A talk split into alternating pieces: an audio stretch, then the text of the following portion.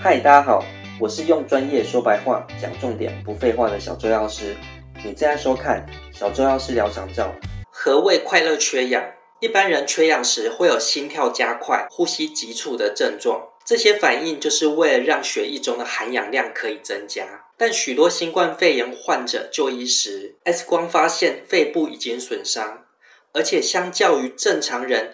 九十五 percent 以上的血氧值，患者的血氧值可能只有七十 percent、八十 percent，但是他们并没有缺氧的感觉。这种与众不同的缺氧现象，就叫做快乐缺氧，或宁静缺氧，或者是隐形缺氧。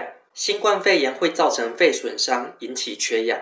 这点不让人意外，但新冠肺炎病毒同时也可能损伤中枢神经系统，造成对于缺氧没有感觉，尤其是年轻人耗氧量比较大，在没有感觉缺氧的状况之下，人从事大量耗体力的工作，就有可能活动到一半直接倒地不起。网络有谣言说，深呼吸、腹部呼吸就可以缓解快乐缺氧。但其实深呼吸不能预防或缓解快乐缺氧，反而可能引起过度换气。遇到快乐缺氧时，最好的方式是马上吸氧气，还有立即就医。那说到这里，你会不会担心？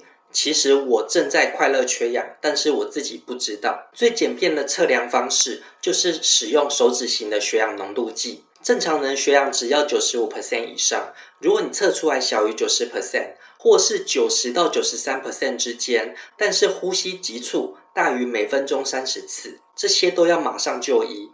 有了血氧浓度计之后，最好再搭配六分钟步行测试。所谓六分钟步行测试，就是你照着平常走路的速度走六分钟之后，如果有嘴唇发白、手指发黑的现象，或是你的血氧值低于九十 percent。就要马上就医。接下来跟大家分享三种非侵入式的测血氧方式以及它的原理。首先，我们要先介绍何谓血氧值。血氧值就是动脉中吸带氧气的血红素占所有的血红素的比例。因为吸带氧气的血红素和没有吸带氧气的血红素，对于六百六十纳米的红光以及九百四十纳米的红外光的吸收量差异最大，所以可以透过两种光波的吸收量差异。去推算出血氧浓度值。第一种非侵入式的测血氧方式，就是用手指型的血氧浓度计。使用时夹在手指头上，血氧浓度计会针对指甲的甲床发出红光和红外光，再透过感应器去侦测这两种光被吸收的量，最后换算成血氧值。如果要使用这个方法，你的指甲就要干净，不能涂指甲油。还有你的手指头要温暖，不能血液不足。在台湾，血氧浓度计是属于不可以网络贩售的二级医疗器材，建议跟合法的医疗器材店面购买，并且注意是否有医疗器材字号。这支影片就是一个假的血氧浓度计，连夹着原子笔也测得出血氧值。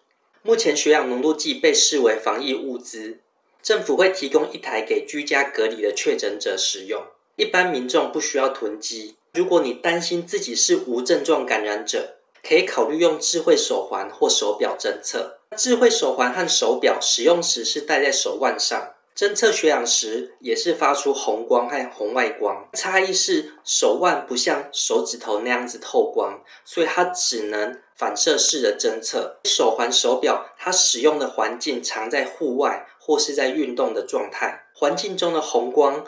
容易干扰测量结果，所以会再多增加个滤光来增加侦测的准确度。但即使如此，还有肤色、刺青、穿戴的松紧度都会影响测量结果。所以目前多数的智慧装置在测于血氧方面都还是无法达到医疗器材的等级，所以不建议作为医疗判断使用。这张图中有两个手环，左边的手环发出绿光跟红光。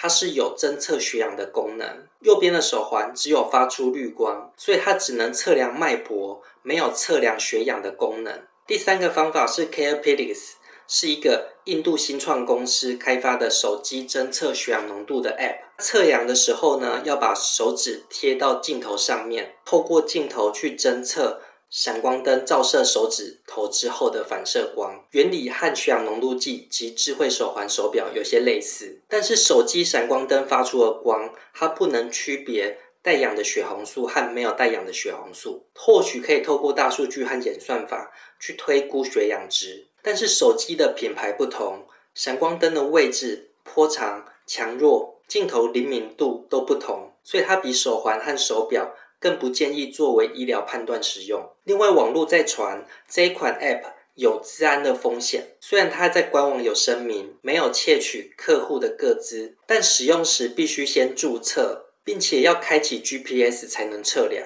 如果他要偷拍下你的指纹，的确会有个资上的风险。